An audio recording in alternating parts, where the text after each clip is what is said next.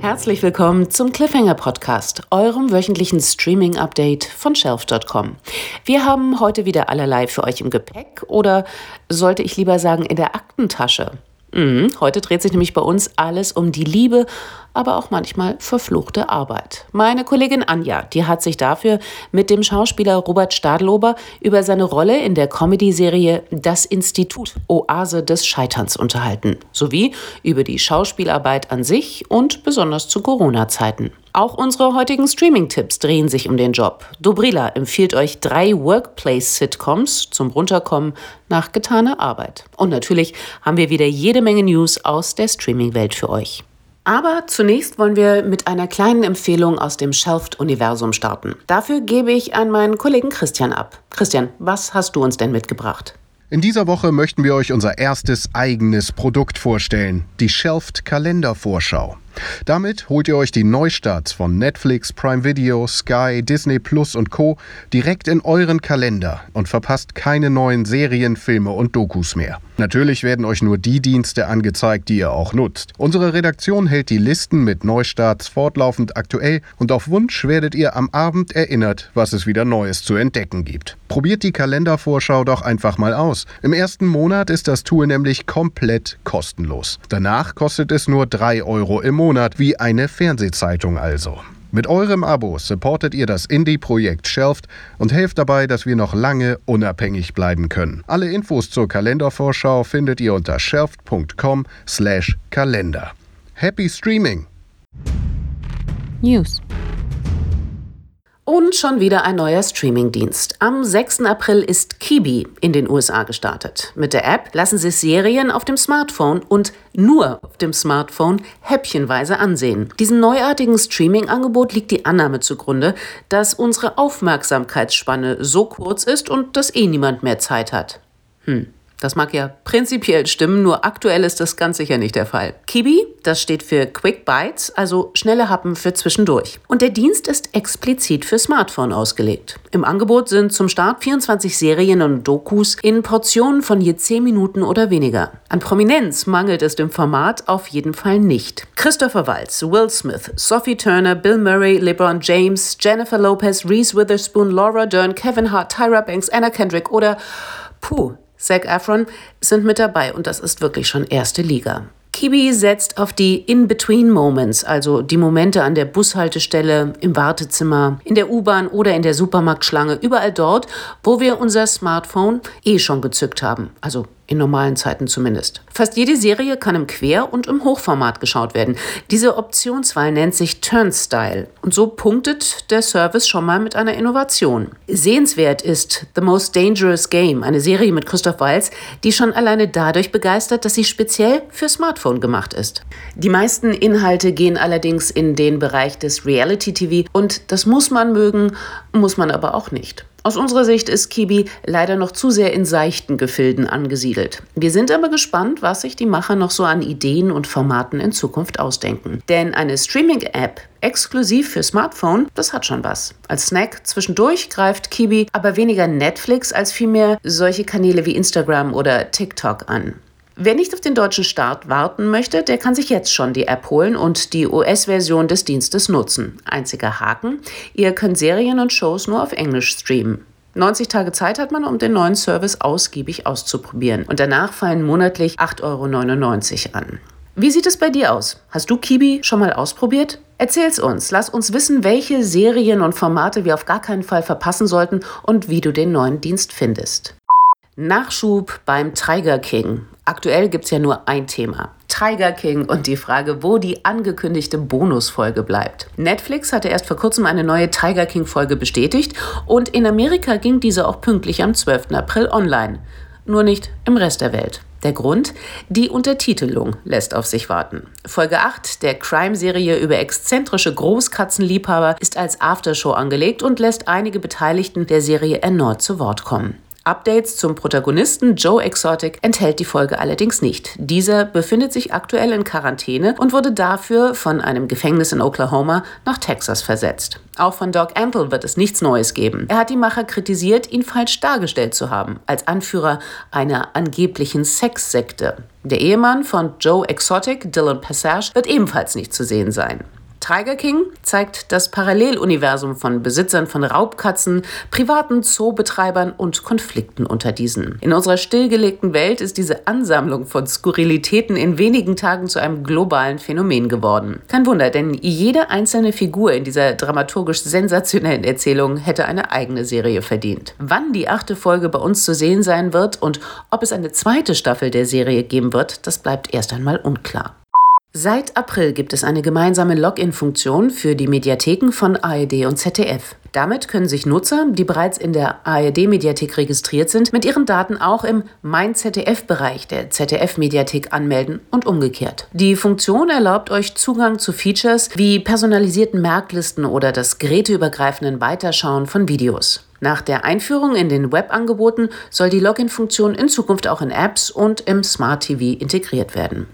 Streamingdienst Netflix bohrt die Kindersicherung auf und gibt Eltern mehr Kontrolle. Kindersicherungen sind bei Streamingdiensten Standard. Doch meist lassen sich die Funktionen noch verbessern. Netflix legt jetzt nach und hat seine Kindersicherungsfunktionen deutlich erweitert. Eltern können bei dem Videostreamingdienst ab sofort Profile mit einer PIN sichern, wenn sie nicht möchten, dass Kinder diese benutzen. Außerdem lassen sich bestimmte Serien oder Filme per Titel für ein Profil ganz sperren. Die Titel erscheinen dann gar nicht erst mehr.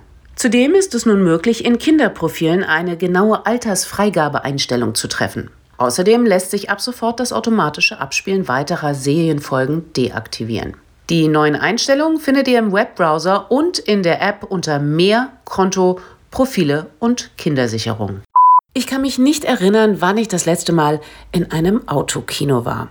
Ich wusste gar nicht, dass es das noch gibt, aber die Autokinos sind zurück. Und wie? Eigentlich hätte das 60-jährige Bestehen des ersten Autokinos in Deutschland keinen so wirklich interessiert. Die Branche erlebt in den letzten Jahren einen massiven Rückgang. 2019 gab es bundesweit gerade noch mal 18 Autokinos. In Corona-Zeiten erlebt das Autokino jedoch eine Renaissance, da es das Gebot des Social Distancing erfüllt und ein Gemeinschaftsgefühl in Zeiten von Isolation bietet. Vorstellungen sind vielerorts ausverkauft. In mehreren Städten in Nordrhein-Westfalen eröffnen sogar neue Autokinos, sind sie doch eines der wenigen kulturellen Angebote zurzeit. Doch nicht nur Filme schaffen es zurzeit auf die große Leinwand. Die Kölner Band Brings nutzt das Autokino für zwei Konzerte am 17. und am 18. April. Interview.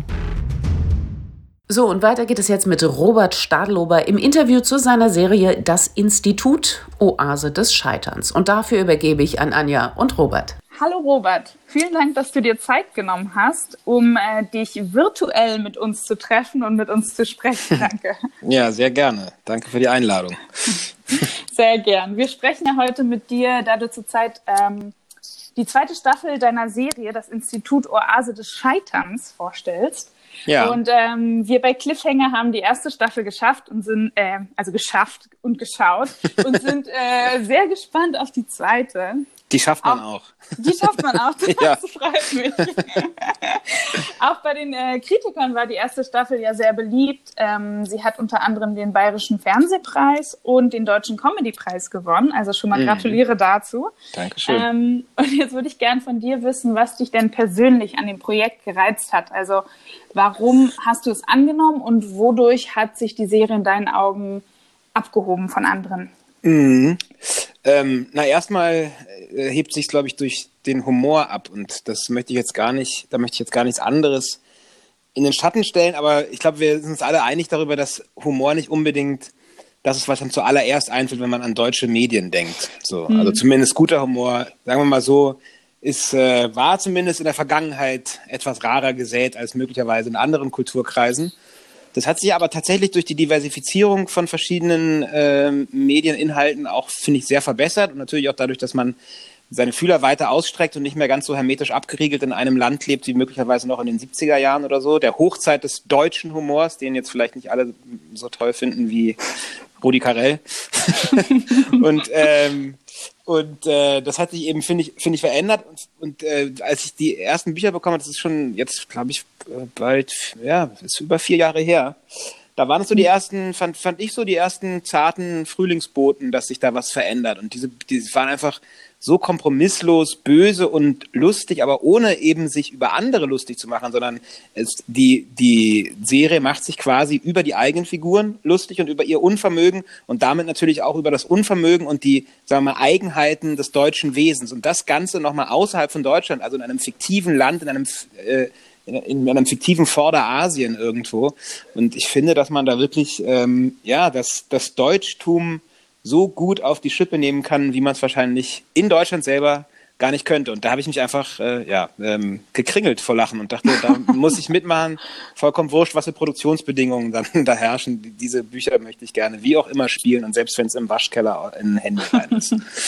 Das ist doch schon mal gut. Das hatte ich also sofort abge äh, abgeholt und überzeugt. Ja, Uns absolut. auch, als wir angefangen haben zu gucken, ähm, fällt einem ja sofort ein, dass es ich vergleichsweise zu anderen deutschen Comedies auch die Gagdichte wahnsinnig hoch ist. Ja, ähm, ich weiß auch gar nicht, woran. Also natürlich liegt es daran, dass der Autor sehr gut ist, aber ich verstehe ehrlich gesagt nicht, warum das bei anderen Produkten nicht der Fall ist. Also ja. wenn ich, ich schreibe jetzt ja nicht, nicht professionell Komödien, aber würde ich jetzt eine Komödie schreiben, würde ich ja auch versuchen, die so lustig wie möglich zu machen, oder? Also ja, ich habe mich und ich, einen rauszuhauen nach dem nächsten, genau, oder? Ja, ja. ja voll. Ähm, die Serie läuft ja oder lief trotz guter, also Kritiken ziemlich unterm Radar, also nicht ja. so im Mainstream. Was meinst du, warum ist das so? Tja, das hat wahrscheinlich sehr viel mit Geld zu tun und natürlich auch mit dem Mut des jeweiligen Senders ähm, mhm. oder der jeweiligen Entscheidungsträger. Ne? Also es gibt sehr viele Leute bei unserem Haussender beim BR, die das Ganze großartig finden, aber der BR, also der Bayerische Rundfunk, ist trotzdem, glaube ich, ein riesiges, eine riesige alte Kampfgaleere und da äh, gibt es sehr viele Leute, die da mitrudern und wenn da ein paar jüngere Leute oder auch ältere Leute am Ruder sitzen und sagen, sie finden das toll, dann müssen sie sich trotzdem noch gegen einen Riesenhaufen anderer durchsetzen. Und das gelingt ihnen halt dann auch nicht immer genau in dem Maße, wie es vielleicht den Machern von Dahorm ist Dahorm gelingt oder so. also ähm, ja, und dann muss man auch noch sagen, das äh, ist, glaube ich, auch äh, so, dass ähm, im, naja, in der Lernkurve noch Luft nach oben ist, was die Online-Auswertung von bestimmten Inhalten betrifft, wenn man öffentlich-rechtliche Fernsehsender sich anschaut. Also ich, selbst für mich ist es echt schwierig, ja, und ich bin, würde ich mal sagen, noch ein, mh, mm, naja, nahezu junger Mensch, ist es trotzdem oft schwierig, mich durch diesen öffentlich-rechtlichen äh, Streaming-Dschungel durchzukämpfen und da, den Inhalt zu finden, den ich wirklich haben will. Ich verstehe ehrlich, das, das ist zum Beispiel was, was ich jetzt mal, ohne jetzt irgendjemanden was vorwerfen zu wollen, aber vielleicht bin ich auch einfach zu doof, aber ich verstehe nicht, wenn es zum Beispiel eine Streaming-Plattform wie Netflix gibt, ja, die sehr gut funktioniert wenn man doch alle möglichen anderen Sachen, Waschmittel, Hosen, Autos kopiert, warum kann man nicht die Oberfläche von der Streaming-Plattform einfach auch eins zu eins übernehmen? da passiert doch nichts. Und dann, warum muss sich da jeder da irgendeinen anderen Scheiß ausdenken, der dann, der die Leute nur immer verrückter macht, weil, weil du auf jeder Plattform was anderes geboten bekommst und nun mal leider ähm, das öffentlich-rechtliche deutsche Fernsehen ein paar Tage hinterher ist. Sie könnten sich da einfach angucken, wo es funktioniert und das genauso machen. Das fällt ihnen doch bei anderen Sachen auch nicht so schwer. Also, ne? das stimmt. das stimmt. Also deswegen glaube ich, dass, dass wir so unterm Radar stattfinden, hat, hat verschiedene Gründe. Mit Sicherheit nicht, dass ähm, nicht sehr viele Leute wollen würden, dass es über dem Radar stattfindet, aber es ist halt eben schwer, sich da, sich da durch, durchzusetzen. Und man muss halt auch sagen, wir sind tatsächlich auch sehr niedrig budgetiert, also sowohl in der Produktion als eben halt leider auch in der Werbung. Mhm. Da gibt es dann andere ähm, Formate, die einfach mehr Geld haben. Und wie wir alle wissen, im freien Markt setzt man sich meistens nicht unbedingt durch Qualität durch, sondern damit, dass man den Leuten so lange wie möglich reindrückt, bis sie gar nicht mehr anders können, als den Scheiß ja, zu gucken. Ja, leider. Ja. Das versuchen wir jetzt auch zu machen mit das Institut hier. Ja, sehr gut. Siehst du, wir machen schon mal einen Das ist, ist, äh, ist tatsächlich auch eins meiner, ich habe noch gar nicht so wahnsinnig viele Interviews gegeben zur zweiten Staffel, was mich auch wundert, weil das nämlich, da, äh, da ist ist nämlich auch etwas, was ich auch nicht verstanden habe, passiert, dass es erstmal online stand, irgendwie einen Monat lang, ist aber nirgendwo irgendwo aufschien, dass es so ist. Also es wurde nicht wirklich mitgeteilt von den Sendern. Und jetzt mhm. läuft im BR abends um 23.15 Uhr oder sowas. Mhm. Ich weiß nicht, ich kenne mich nicht so aus, ich wohne nicht in Bayern, aber ich würde jetzt mal wagen zu behaupten, dass viele junge Menschen um 23.15 Uhr nicht unbedingt das lineare Fernsehen beim Bayerischen Rundfunk einschalten. Also dass wir vielleicht für die dritte Staffel, falls jemand vom BR zuhört, unsere Promomaßnahmen möglicherweise auf den Online-Release konzentrieren sollten und nicht auf die lineare Auswertung beim Bayerischen Rundfunk. Aber ich weiß es nicht. Vielleicht bin ich auch kein Marketing-Experte. Nein, ich liebe den Bayerischen Rundfunk. Man muss auch wirklich sagen, also ne, es ist ja trotzdem auch, trotz aller Kritik eben auch Wahnsinn, dass, dass, dass sowas angefasst wird von einem öffentlichen Total. rechtlichen deutschen Total. Fernsehen, weil es ja gleichzeitig sich auch über die eigene Institution irgendwie auch lustig genau. macht. Ne? Also, also die, die, deutsche, die schneiden sich deutsche da, Kulturvermittlung. damit ein bisschen ne? selber ins Fleisch, weil man es nicht erwartet, aber es macht es dann doppelt so gut, wenn man es guckt, weil man denkt, ach, das habe ich ja jetzt nicht erwartet. Ähm, genau. Also genau, lass uns noch ein bisschen über die Serie reden. Du spielst den ähm, Kulturbeauftragten Titus Lose. Wie würdest du die Figur beschreiben? Ja, ein überambitionierter Kulturarbeiter, der aus, ähm, ich würde mal sagen, gerechtfertigten Gründen ans hinterste Ende der Welt abgeschoben wurde. ähm, übermotiviert, äh, in alle Richtungen, ähm, wahrscheinlich auch wahnsinnig gut ausgebildet, aber halt eine unerträgliche Nervensäge und man muss auch leider sagen, nicht mit dem besten Geschmack der Welt ausgestattet. Aber mit Herzblut bei der Sache. Also er möchte auf jeden Fall der letzten Ameise noch beibringen, dass die deutsche Kultur tatsächlich, tatsächlich es wert ist, sich zumindest damit zu beschäftigen, wenn sie nicht sogar in der Lage ist, alle anderen Kulturen zu überflügeln. Sehr gut. Ihr spielt. Und natürlich ist er auch noch ein bisschen hipster geschädigt, das darf man auch nicht vergessen. Eigentlich würde er, glaube ich, lieber auf der Weserstraße in Neukölln ja. rumlaufen, aber er läuft halt über die Al-Qasar in äh, Kalalabad, Usbekistan. Ihr spielt ja in der Serie, wie du gerade sagst, äh, sehr mit Stereotypen. Wie manövriert ihr Texte und Schauspiel, um nicht in so Klischeefallen zu tappen? Oder also ist das überhaupt hm. Thema bei euch oder wollt ihr vielleicht sogar gar das erreichen, dass ihr da rein tappt? Ja, also es kommt immer so ein bisschen drauf an. Es gibt natürlich wahnsinnig langweilige Klischees. Also wenn man jetzt irgendwie, weiß ich nicht, man spielt einen homosexuellen Charakter und hält dann die Hand raus wie so eine Teekanne, also ungefähr so wie bei Samstagnacht 1992. Das ist ein langweiliges Klischee. Aber wenn man jetzt sich mal ähm, junge, ambitionierte Kulturarbeiter wie Titus anguckt, da kann man natürlich damit spielen, wie sich solche Leute anziehen. Diese beknackten Hochwasserhosen, die dämliche Frisur, der bescheuerte Schnauzer. Das sind schon mal Sachen, damit hast du irgendwie gleich ein Bild von einem Menschen vor Augen und dann geht's halt eben darum, diese ganzen äußeren Attribute mit Inhalt zu füllen und dieser Inhalt, das sind dann eben die großartigen Dialoge von Robert Löhr und tatsächlich eine durchdachte erzählte Figur, also nicht eine Aneinanderreihung von Sketchen, sondern dieser Typ hat ja tatsächlich einen Schmerz oder eine Sehnsucht. Also es ist ein, es ist ein echter Mensch. Ne? Also die, die mhm. beknacktesten Hipster, die man so in Neukölln oder von mir aus auch im belgischen Viertel in Köln oder so sieht, die gibt's ja wirklich. Die sind ja Existenz. Sie leben ja, sind ja eben, sie sehen zwar aus wie Abziehbilder, aber sie können laufen und sie können auch denken und sie haben auch eine Sehnsucht. Und das hat eben dieser Titus auch. Seine große Sehnsucht ist eben vielleicht möglicherweise mal ein Kulturinstitut führen zu können oder endlich mal eben seine Vision der Kultur äh, allen näher bringen zu können. Aber er ist halt einfach nicht durchsetzungsfähig genug und hat natürlich auch noch mit den anderen in dieser demokratischen Struktur mit den anderen Mitarbeitern zu kämpfen. Und so geht's jedem von uns da. Ne? Und jeder ist natürlich auf eine gewisse Art und Weise ein kleines Abbild dessen, was unser wunderschönes Deutschland so wunderschön macht. Also diese ganze in verschiedensten Facetten ausgeformte Pedanz. Geht's in der zweiten Staffel so weiter? Was können wir erwarten? Und ähm, sind die Kiesbeken immer noch so wenig an der deutschen Kulturvermittlung interessiert? Ich weiß gar nicht, ich weiß gar nicht, die Kiesbeken sind, glaube ich, an deutscher Kultur an sich wären sie interessiert. Das Problem liegt eher an der Art der Vermittlung. Also äh, man kann eben nicht mit deutschen Methoden anderen Menschen das Deutsche näher bringen. Man muss versuchen, wahrscheinlich auf die Leute einzugehen. Mhm. Das fällt unseren Helden in Kisbekistan aber relativ schwer nur mit äh, gratis Kugelschreiber kriegt man die Leute halt nicht zum Goethe lesen. Aber ähm, eben, das hat sich nicht wirklich verändert. Die Holländer sind auch noch in den meisten Dingen immer noch besser, haben auch immer noch das schnellere WLAN. Was sich aber, glaube ich, verändert hat, ist tatsächlich ähm, ja die Daumenschraube des schmerzhaften Humors, an der da Herr Löhr, unser Autor, nochmal gedreht hat. Also man muss sagen, dadurch, dass wir wenn jetzt auch nicht unbedingt kommerziell permanent, aber dann doch von den, von den Kritiken und den Zuschauern ähm, so viel Unterstützung erfahren haben, hat uns allen natürlich nochmal ein bisschen Sicherheit gegeben, das ganze Teil nochmal ein bisschen weiter zu drehen und, und, und, und den Irrsinn höher zu schrauben. Und das, äh, das merkt man, finde ich. Also es ist auf jeden Fall noch um einiges wilder und die Gagdichte, würde ich behaupten, ist noch dichter. Ah, und für mich ist es tatsächlich auch das erste Mal, überhaupt, dass ich so eine Fortsetzung mache. Ich habe sowas eigentlich noch nie gemacht und es ist total, also es macht total Spaß, so eine Figur, so eine Figur zurückzufinden und man hat da schon was entwickelt und kann denen dann noch was hinzufügen und was draufsetzen, sich, zu, sich überlegen, wie sich dieser Typ weiterentwickelt hat. Also wir machen zum Beispiel kommt Titus auf die grandiose Idee, ein Oktoberfest zu veranstalten. Also es ist eigentlich gar nicht seine Idee. Es wird zu seiner Idee gemacht. Er möchte es eigentlich verhindern, aber Frau Eckert, seine Chefin, nimmt diese Idee natürlich dankend auf und äh, beauftragt ihn dann mit der Organisation des Ganzen. Und es wird wirklich wahrscheinlich eines der schönsten Oktoberfeste außerhalb von München oder Blumenau in Brasilien. Also es ist zumindest das schönste Oktoberfest Asiens, was jemals stattgefunden hat. da bin ich sehr gespannt. ähm, gedreht habt ihr das Ganze ja im ehemaligen Frauengefängnis in Moabit, also in Berlin. Mhm. Ähm, genau. Und habt dann mit Ausstattung gearbeitet und mit digitalen Hintergründen, um das alles ein bisschen mehr in den Mittleren Osten zu schieben. Ja. Wie schafft man es denn im Gefängnis, das Gefühl zu entwickeln, als würde man in einem Kulturinstitut arbeiten und auch noch in einem Fantasiestaat?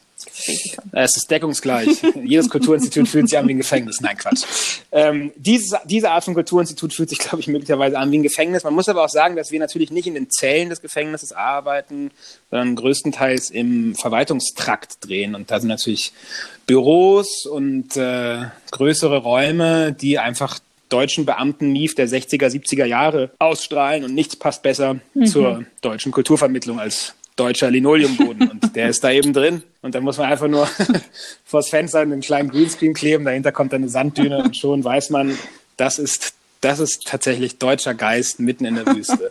ähm, ja, und was noch dazu kommt, natürlich die klimatischen Bedingungen. In Berlin sind ja mittlerweile auch schon ähnlich wie in Vorderasien. Im Winter ist es arschkalt und im Sommer ist es wahnsinnig heiß. Und wir haben diesmal tatsächlich im Übergang von Winter auf Sommer gedreht und hatten beides. Wir hatten es unglaublich kalt in unserem schönen Gefängnis, wie auch unglaublich heiß. Und dann äh, aufgrund unseres geringen Budgets müssen wir natürlich auch unglaublich viele Überstunden machen. Auch das ist wahrscheinlich ähnlich wie in jedem Kulturinstitut. Das heißt, letzten Endes ist das alles eine große Method-Acting-Party gewesen. Verstehe. Niemand von uns musste sich irgendwas ausdenken. Es ist alles von alleine passiert. Sehr gut. Alles off-script. ja. Du bist ja auch... Nein, der Autor war ja vor allem auch die ganze Zeit mit am Set, das darf man auch nicht vergessen. Ah ja. Das Gute ist wirklich, dass Robert ist eigentlich die ganze Zeit dabei und sitzt quasi mit neben dem Regisseur. Und man kann mit Regisseur und Autor noch alles komplett verhandeln und sich neue Sachen ausdenken. Und es entstehen tatsächlich am Set wahnsinnig viele Sachen. Jetzt ah. auch bei der zweiten Staffel noch mehr als in der ersten, weil wir halt unsere Figuren dann auch nochmal besser kannten eben alle. Und das war, war wieder super. Also das ist echt halt auch mit den anderen zusammen. Also wir passen ja nur wirklich auch so menschlich eigentlich überhaupt nicht zusammen. Aber manchmal passieren da Zeichen und Wunder und du nimmst einen Haufen vollkommen unterschiedlicher Menschen und sie ergänzen sich hm. perfekt dass es uns hier passiert. Ja. Kein Mensch weiß, woran es ja. liegt. Also Dorothee, Weiers, die das Casting gemacht hat, weiß wahrscheinlich, woran es liegt, aber ich behaupte mal, also ich weiß es zumindest nicht. Sie, sie, sie hat das alles vorhergesehen, meinst du, ja? Sie ist Hüterin des Geheimnisses, wahrscheinlich. Ich hätte, ich, hätte, ich hätte uns nicht zusammengecastet. Ich hätte gedacht, das wird niemals klappen. Und das Und hat äh, besser geklappt ja. als jedes Casting, was ich gemacht hätte, wahrscheinlich. ähm, ich muss ja eine Frage fragen. Du bist ja zurzeit auch äh, bei Das Boot zu sehen. Ähm, deswegen ja. die Frage, was ist schlimmer, Gefängnis oder U-Boot?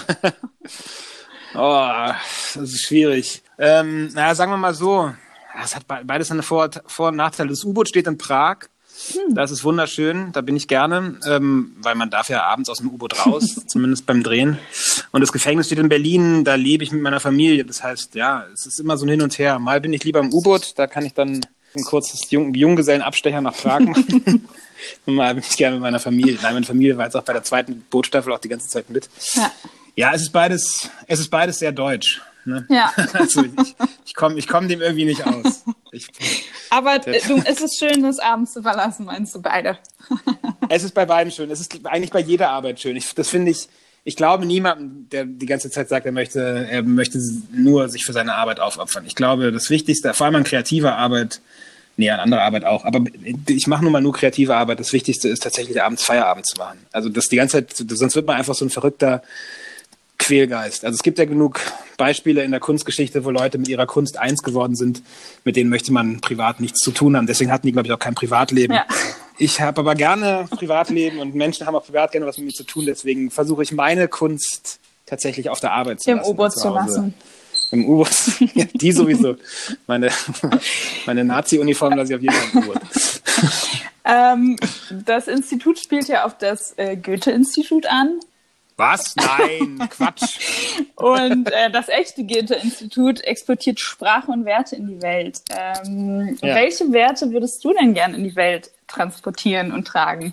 Also sagen wir mal so, nach 45 hat Deutschland durchaus einiges an Werten und, ähm, und Ideen entwickelt, die, in, die finde ich, gut exportiert werden können. Aufgrund unserer düsteren Vergangenheit haben wir ein paar Sachen, glaube ich, zwangsläufig lernen müssen, ähm, die ich durchaus für exportierwert halte. Mhm. Also exportfähig. Also zum Beispiel, dass man sich nicht so wahnsinnig auf seinen Staat und seine Kultur konzentrieren sollte, sondern durchaus offen für andere und mit ein bisschen Demut anderen Kulturen gegenübertreten äh, sollte. Und ich finde, das können wir Deutschen mittlerweile in großen Teilen ganz gut. Das ist zum Beispiel etwas, was ich durchaus finde, was man exportieren kann.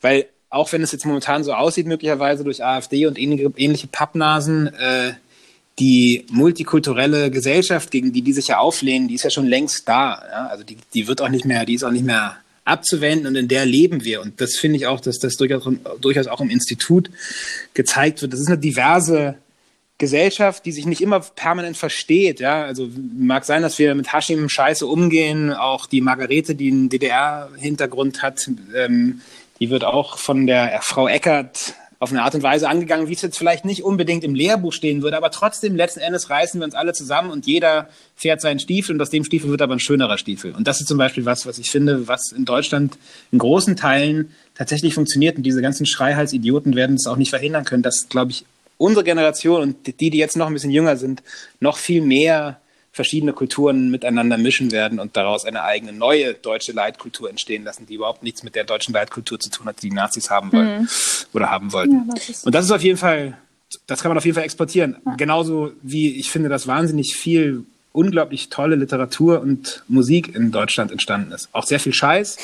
Und das ist aber auch, finde ich, ist auch etwas, was Deutsche ganz gut können den Scheiß auch zu benennen und sich mit ihrer eigenen Scheiße so dermaßen auseinanderzusetzen, dass sie sowieso an nichts ein gutes Haar lassen. Das heißt, der Größenwahnsinn, den ein Wagner möglicherweise erfasst hat, der ist heutzutage gar nicht mehr möglich, weil der, die deutsche Kultur so dermaßen Kritik durchsetzt ist, mhm. dass man gar nicht mehr sich so schnell auf diese wahnsinnigen äh, Höhen schwingen kann, andere Kulturen oder andere Machwerke so zu verachten und zu denken, dass man selbst der Größte ja. ist. Es gibt natürlich ein paar Ausnahmen, die das immer noch machen, aber die sind halt einfach geistesgestört. Die kann man nicht helfen. Die gibt es immer. ähm, ja, wir leben in komischen Zeiten gerade, deswegen würde ich dich auch natürlich gerne darauf ansprechen.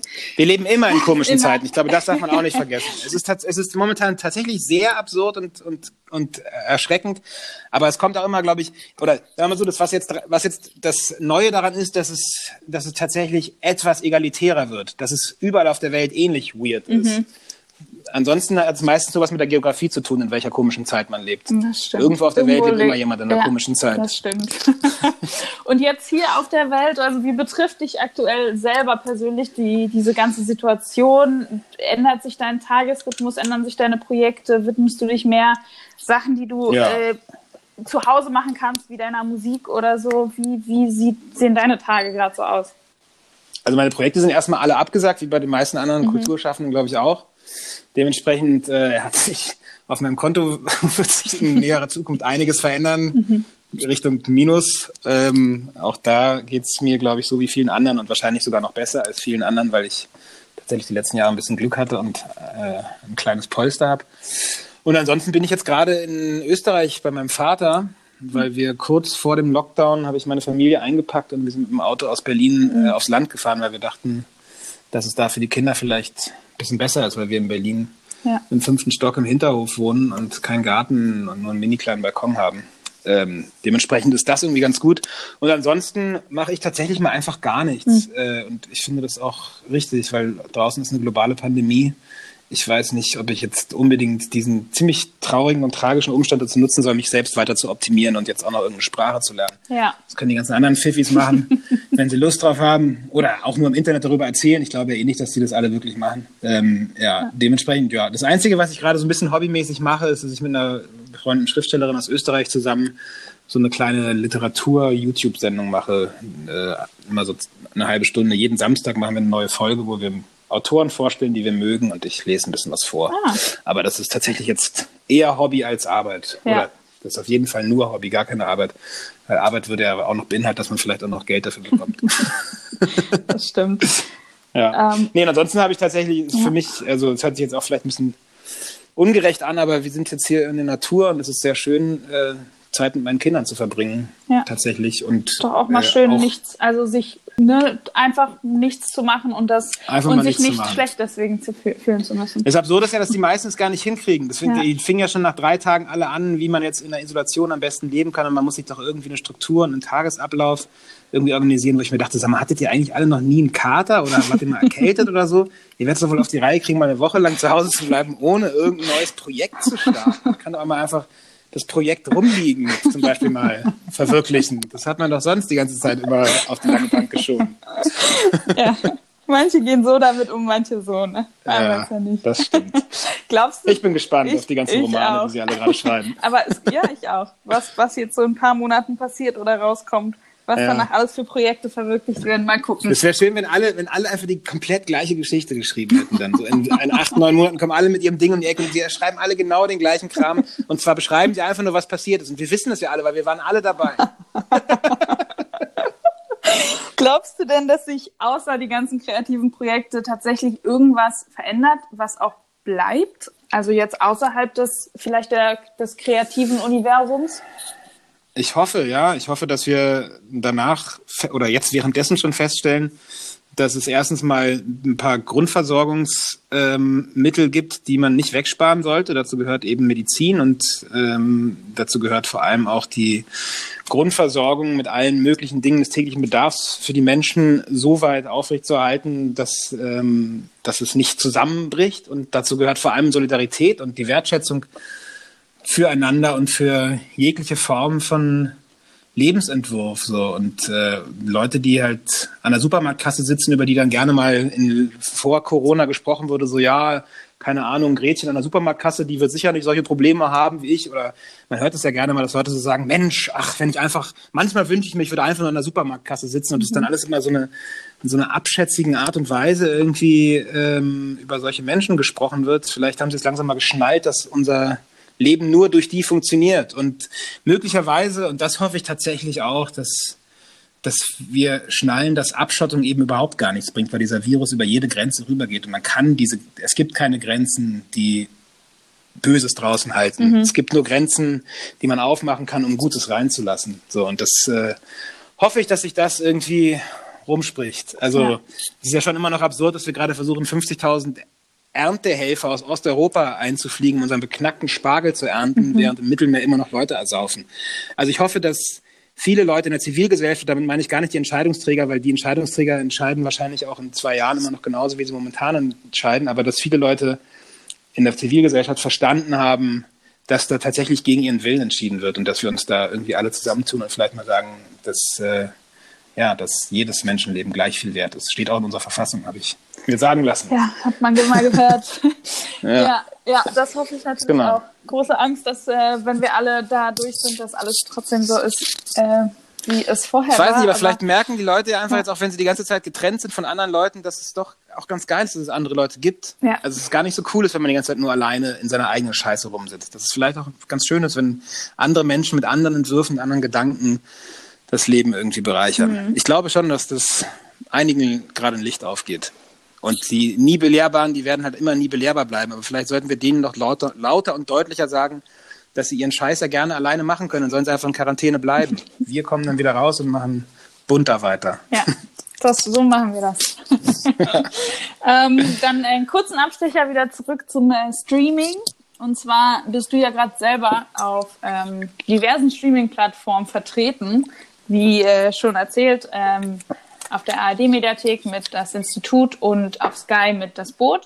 Zwei Fragen dazu. Findest du, dass das jetzt die beste Zeit ist für serielles Erzählen? Und welche Serie schaust du gerade oder schaust du überhaupt gerade selber?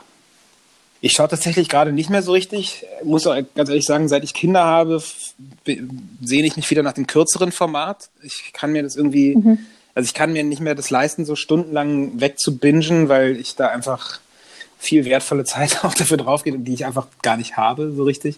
Und ich muss auch sagen, dass ich es ein bisschen überhabe. So. Mhm. Und das liegt aber auch so ein bisschen, also wenn du jetzt meinst, es ist die beste Zeit für serielles Erzählen, ich glaube, es war mal die beste Zeit für serielle Erzählen, bevor sich das Geld massivst eingeschaltet hat. Ich habe momentan so ein bisschen das Gefühl, dass sehr, sehr viel produziert wird, aber sehr, sehr viel, sehr generisch, sehr nach Schema F und sehr gleich mhm. irgendwie. Und das war vor ein paar Jahren noch anders. Da fand ich tatsächlich, dass permanent aufregende Sachen kamen. Ja. Jetzt habe ich das Gefühl, die wechseln oft nur die Kostüme, aber der Plot ist irgendwie immer sehr ähnlich. Es kommt es sind immer der ähnliche dramaturgische Aufbau, der zu irgendeinem Cliffhanger immer hinführt und das nervt mich einfach irgendwie. Also weiß nicht, es gibt so ein paar Sachen, die, also die Sachen, die David Simon macht, also der Erfinder von The Wire und Tram und äh, so, das finde ich alles immer noch großartig, egal was der macht, das, das schaue ich mir an. The Deuce, das letzte, was draußen war. Mhm.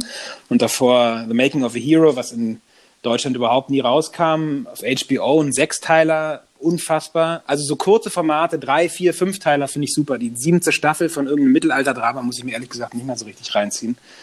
Ähm, und wenn ich wirklich richtig, richtig lange Sachen gucken will, dann gibt es die guten Sachen ja auch schon. Mhm. Es muss gar nicht neu gemacht werden. The ja. Wire existiert, die Sopranos existieren. Das kann man sich einfach angucken. Ja.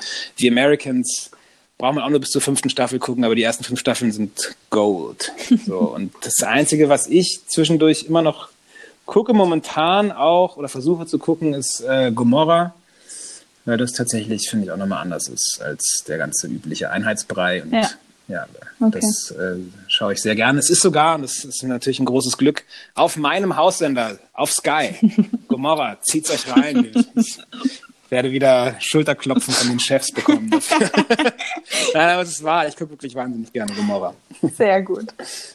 Cool. Vielen lieben Dank für das super nette Gespräch. Ich wünsche dir ähm, weiterhin so viel Erfolg und ähm, wir freuen uns sehr auf die zweite Staffel und senden ja. natürlich ganz viel Ausdauer in dieser schwierigen Zeit. Ähm, danke ja, dir. Ich wünsche euch auch noch viel Spaß beim Gucken. Jetzt hat man auf jeden Fall, dafür hat man auf jeden Fall Zeit. Das sind Projekte, die kann man jetzt mal umsetzen. Genau. Zum Beispiel Sopranos einfach nochmal gucken. Mache ich, glaube ich, jetzt demnächst mal. Sehr gut. Fantastisch. Danke dir. Alles klar. Gut, bis dann. Tschüss. Tschüss.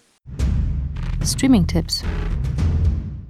So, vielen Dank an Anja für das Gespräch. Wer mehr von Robert Stadlober hören und natürlich sehen will, dem legen wir die Serie Das Institut Oase des Scheiterns vom Bayerischen Rundfunk ans Herz. Aktuell sind die ersten beiden Staffeln in der ARD-Mediathek verfügbar. Um Workplace-Sitcoms wie das Institut drehen sich auch die heutigen Streaming-Tipps unserer Serienexpertin Dobrila. Aber zunächst mal die Frage, was genau ist eine Workplace-Sitcom, Dobrila? Nun, Lisa, Sitcoms wie Seinfeld, Friends, King of Queens kennen wir alle. Sitcom steht kurz für Situational Comedy, Situationskomik also, die sich in jeder Episode neu entwickelt. Meistens spielt sich die Handlung in diesen Serien im Zuhause der Protagonisten ab und involviert deren Familie oder Freunde. Doch seit Beginn der Sitcom in den 1950ern gibt es auch immer mal wieder Serien, die vor allem den Arbeitsplatz des Figurenensembles fokussieren. Dementsprechend geht es vor allem um die Interaktion mit eigentümlichen Kollegen, mit cholerischen Chefinnen, nervtötender Kundschaft und so weiter. Die Komik ergibt sich aus der Absurdität des täglichen Broterwerbs. Und dieser nimmt heutzutage dank mancher Bullshit-Jobs und Managementwahnsinn besonders eigentümliche Formen an. Gern hüllt sich die Workplace-Sitcom auch ins Gewand einer Mockumentary. Es wird also im scheindokumentarischen Format erzählt. Anfang der Nullerjahre haben das etwa Ricky Gervais und Stephen Merchant mit ihrer BBC-Serie The Office vorgemacht. Ein Konzept, das international adaptiert wurde, hierzulande etwa mit der beliebten Serie Stromberg. Und auch mein erster Streaming-Tipp kommt als Mockumentary daher.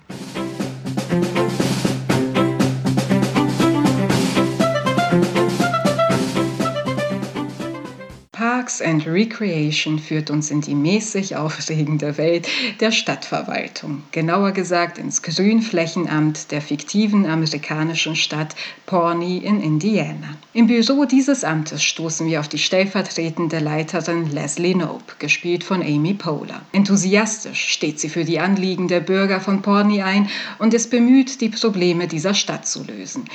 Eins davon ist die hohe Rate an Fettleibigkeit unter den Bewohnern. Ihr Vorgesetzter Ron Swanson, gespielt von Nick Offerman, ist das komplette Gegenteil von Leslie und sollte eigentlich gar nicht hier beschäftigt sein. Als überzeugter Libertärer lehnt er staatliche Einmischung konsequent ab und zeigt sich auch ansonsten als mürrischer Konservativer, der nichts mehr verachtet als Veganer und die Einmischung in sein Privatleben. Eigentlich sollten sich Ron und Leslie also hassen und bekämpfen. Aber das Charmante an Parks and Recreation ist, wie die vielen Kollegen trotz völlig unterschiedlicher Lebensansichten und Arbeitseinstellungen über die sieben Staffeln zusammenwachsen. Manchmal auch durch völlig übergriffige Herzlichkeit, wie Leslies Kampf um eine Geburtstagsparty für Ron zeigt.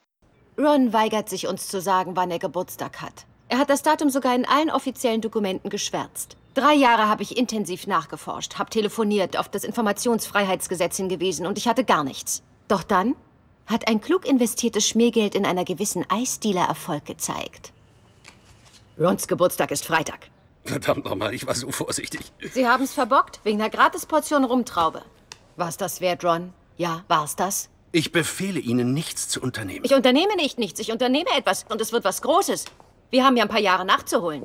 Parks and Recreation wurde von Greg Daniels und Michael Schur entwickelt, die sich für diese Sitcom auch intensiv mit den Herausforderungen amerikanischer Kommunalpolitik auseinandergesetzt haben. Und so muss sich das skurrile Figurenensemble hier nicht nur mit eigenen Unzulänglichkeiten auseinandersetzen, sondern zudem mit Budgetkürzungen, nervigen Bürgerbegehren und haarsträubenden Änderungen, die mit jeder Stadtratswahl drohen. Der Humor von Parks and Recreation ist trocken, ab und zu auch bissig, aber immer warmherzig. Eine Serie, die dazu antreibt, stets das Menschliche in noch so nervigen Kollegen zu sehen. Alle sieben Staffeln von Parks and Recreation sind bei Sky Go abrufbar. Sky Ticket bietet aktuell die sechste und siebte Staffel.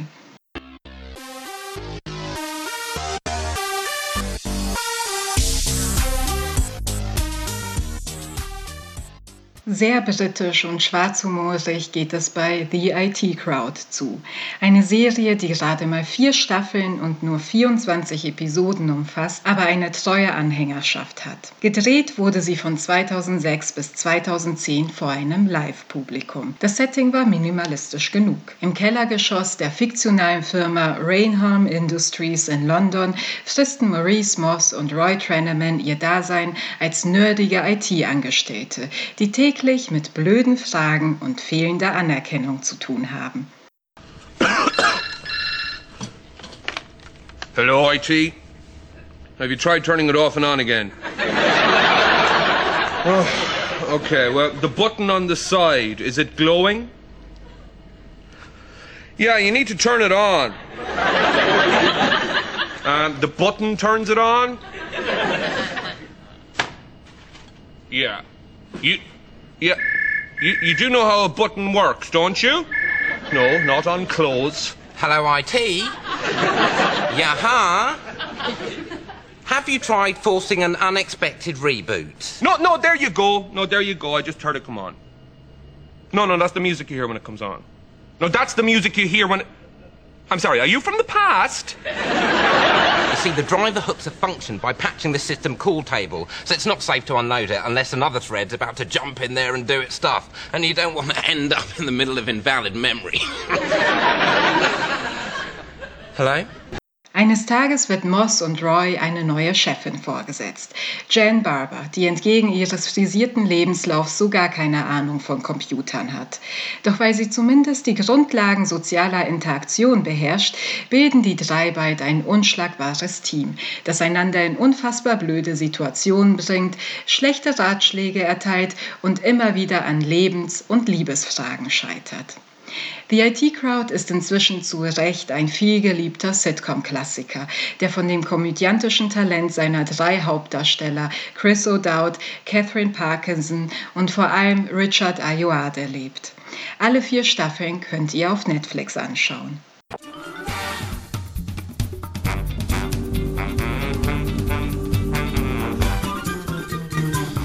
Persönlicher Favorit unter den Workplace-Sitcoms führt uns nach New York in einen Wolkenkratzer an der Rockefeller Plaza 30, abgekürzt 30 Rock.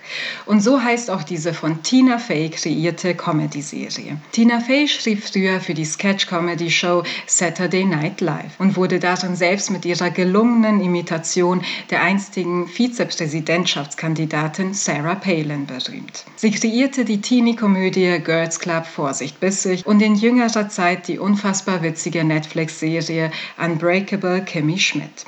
30 Rock hingegen, das von 2006 bis 2013 lief und etliche Emmys einheimste, ist hierzulande recht unbekannt geblieben.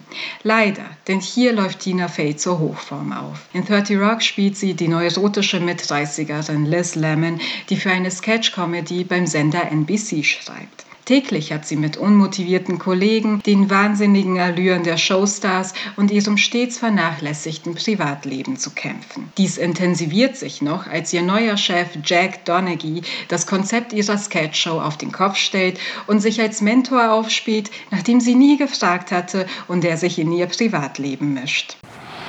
Human contact is important, Lemon. I can tell from your stress level that you have not been touched in any way in quite some time. Not caressed, not massaged, not even groped on the subway. Where are you headed with this? Your mood affects the quality of your work, which in turn affects me. I would like to become a resource to you for improving your personal life. Do you agree that you need someone in your life, Lemon? No, I have bigger things to worry about than my personal life. I would think that a single woman's biggest worry would be choking to death alone in her apartment. I have a friend in town I'd like to set you up with. No, thank you. Thomas is very bright, has a wonderful sense of humor. I think it's a good match. Are you free on Thursday? No. Thursday is poker night, and by the way, it is completely inappropriate for you to be questioning me about my private life and then trying to set me up with someone when you don't even know anything about me. Poker night, who plays? Really? That's all you got out of that? I enjoy poker, and I'd be interested in seeing my new employees under that kind of pressure. Oh, you're not going to come to our crappy poker game, are you? No, I'm not. Good. I bluffed. Yes, I am coming. Stimme erkannt? Ja, der konservative und leidenschaftliche Kapitalist Jack Donaghy wird von Alec Baldwin gespielt. Und das so gut, dass man nach diesen sieben Staffeln so einige von Jack Donaghys fragwürdigen Management-Ratschlägen im Kopf hat.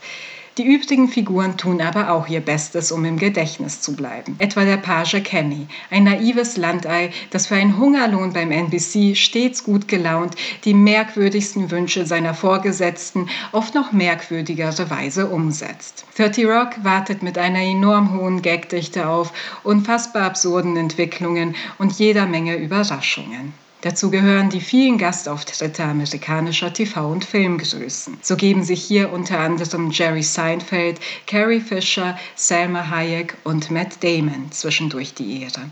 Aktuell kann man die ersten vier Staffeln von 30 Rock bei Sky Ticket schauen. Und ich empfehle sie jedem, der wie Liz Lemon dauergestresst durchs Leben stolpert, aber niemals den Humor verliert. Eins noch. Dank dir sehr, Dobrilla, für diese Anregung. Und bei dir, welche Workplace-Sitcom schaust du in Zeiten von Homeoffice am liebsten? Und mal ganz ehrlich, wie sehr vermisst du den Büroalltag? Oder gehört dein Job zu den systemrelevanten Berufen? Egal wo, egal wie. Wir hoffen, du kommst gut durch diese wirklich verrückte Zeit. Schreib uns auf Instagram unter @heyshelft. Mein Name ist Lisa und ich hoffe, wir konnten dich auch heute wieder mit dem ein oder anderen brauchbaren Tipp gut unterhalten. Auf bald, wenn du magst, dann nächste Woche wieder hier. Du findest den Cliffhanger Podcast überall da, wo es gute Podcasts gibt. Und denk immer dran, du musst nicht alles schauen.